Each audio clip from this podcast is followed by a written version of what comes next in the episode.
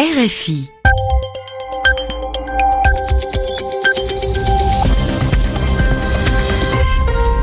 Il est 21h ici à Paris à l'Elysée, 20h en temps universel.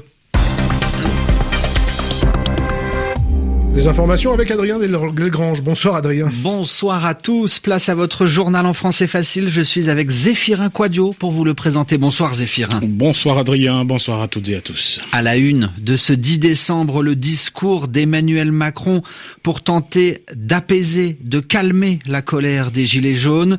Une allocution espérée, attendue. Le chef de l'État a fait plusieurs annonces.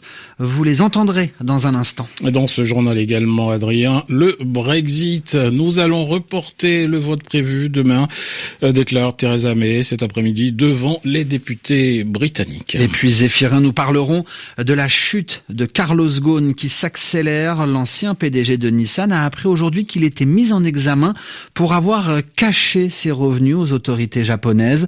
Dans ce journal, nous nous intéresserons à un comité de soutien qui s'est créé dans l'un de ces pays d'origine, le Liban. Voilà pour les titres bienvenue à toutes et à tous.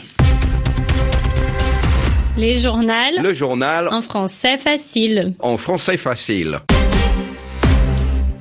Face caméra, le ton grave et solennel, Emmanuel Macron a parlé aux Français ce soir. Un discours de 13 minutes enregistré au Palais de l'Élysée, avec derrière le président le drapeau bleu-blanc-rouge français, puis le drapeau européen. Le chef de l'État a commencé par dire qu'il comprenait la colère des Gilets jaunes. Il a tout de même condamné fermement les violences de ces derniers jours dans le pays. Par ailleurs, Emmanuel Macron a reconnu qu'il avait pu blesser ses compatriotes à travers ses propos depuis qu'il a été élu. Et puis, le président a fait toute une série d'annonces. Je demande au gouvernement et au Parlement de faire le nécessaire afin qu'on puisse vivre mieux de son travail dès le début d'année prochaine. Le salaire d'un travailleur au SMIC augmentera de 100 euros par mois dès 2019, sans qu'il en coûte un euro de plus pour l'employeur. Je veux renouer avec une idée juste que le surcroît de travail accepté constitue un surcroît de revenus.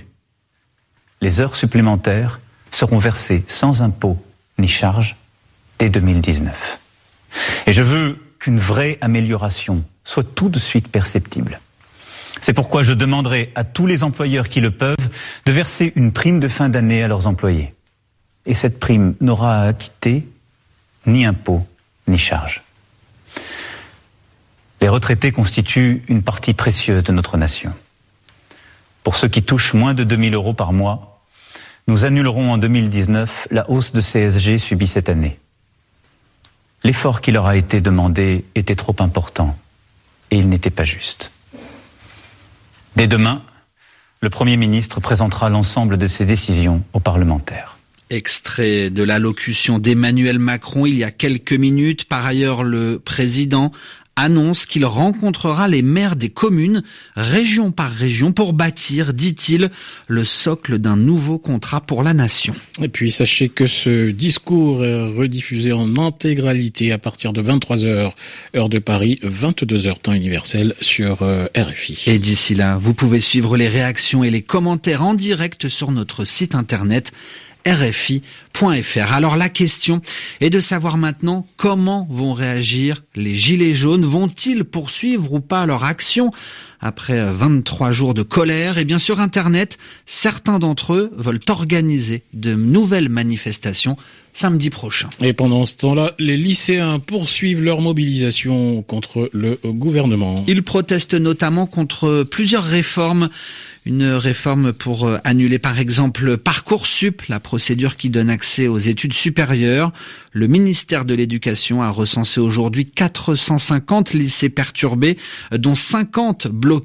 Demain mardi, les lycéens préparent une nouvelle journée de mobilisation. Autre titre euh, développé dans ce journal, la première ministre euh, britannique fait un pas en arrière. Elle a reporté aujourd'hui le vote du Parlement sur l'accord de sortie de l'Union européenne. Theresa May recule devant l'opposition des députés et elle reporte le vote à une date ultérieure, ce qui plonge à nouveau le processus de divorce dans l'incertitude. À Londres, pour RFI, le récit de Muriel Delcroix. Sous les colibets des députés, la première ministre a dit avoir entendu les inquiétudes de la Chambre des communes à propos du backstop, la clause de sauvegarde entourant la frontière irlandaise, et annoncé qu'elle retournerait à Bruxelles pour tenter d'obtenir des garanties supplémentaires à ce sujet de la part du bloc européen.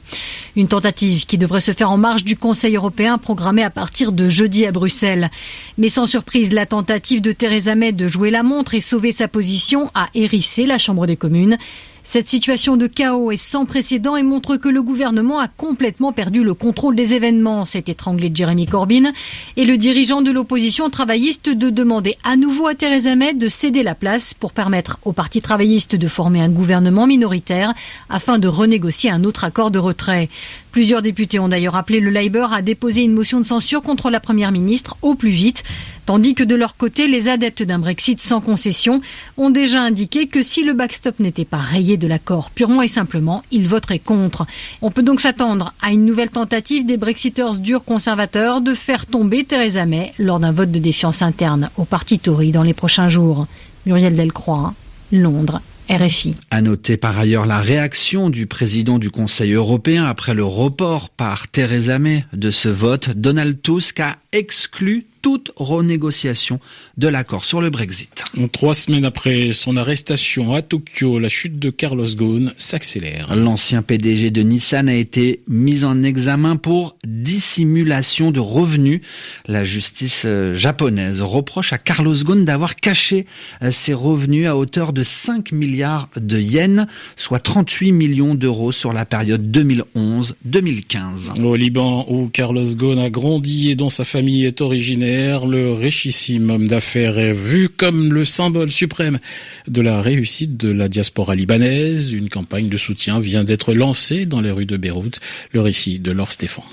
Sur des affiches apparues dans des rues de Beyrouth, ce slogan Nous sommes tous Carlos Ghosn, accompagné d'un portrait géant. Cette campagne de soutien à l'homme d'affaires détenu au Japon pour soupçon de malversation a été lancée par une société privée. À Ashrafieh, le quartier où Carlos Ghosn a acheté et rénové une maison, ses voisins jugent cette mobilisation bienvenue, comme le dit Maya. Les Libanais ne pourraient pas réagir autrement. Ils ne peuvent que soutenir euh, cette personne qu'ils ont admirée pendant de si nombreuses années. Je pense qu'il devrait y avoir plus de la part des autorités françaises et libanaise. Plus d'intervention, plus d'efforts, plus d'implication. L'arrestation de Carlos Ghosn il y a trois semaines a semé la stupeur au Liban. La thèse d'une cabale est répandue. Souhel Saadeh, un autre habitant d'Ashrafieh qui connaît la famille Ghosn, y adhère. Pour moi, Carlos Ghosn symbolise l'homme qui a réussi. On est fier de lui, c'est un homme très bien. Il est revenu dans son pays, pas comme d'autres Libanais qui ont eu de beaux succès mais qui n'ont pas essayé de faire quelque chose pour l'économie à l'inverse de lui. On doit donc refuser ce qui est en train d'arriver à Carlos Ghosn. Sur Internet, des pétitions de soutien ont été lancées. Les milieux officiels insistent sur l'innocence de l'homme d'affaires. Leur Stéphane, Beyrouth, RFI. C'est aujourd'hui le 70e anniversaire de la Déclaration universelle des droits de l'homme. Parmi les 30 articles que compte cette déclaration adoptée au lendemain de la Seconde Guerre mondiale, eh bien, figure l'article 19 sur la liberté d'expression et de réunion. Des droits bafoués, en particulier Zéphirin, au Bangladesh, où la situation se tend de plus en plus à l'approche d'élections, des élections législatives prévues le 30 décembre prochain. Écoutez le témoignage d'Adilur Ramnan Khan. Au Bangladesh, il n'y a pas de liberté d'expression, d'association ou de réunion. Les journalistes, les militants sur les réseaux sociaux et les défenseurs des droits de l'homme sont régulièrement ciblés par les autorités.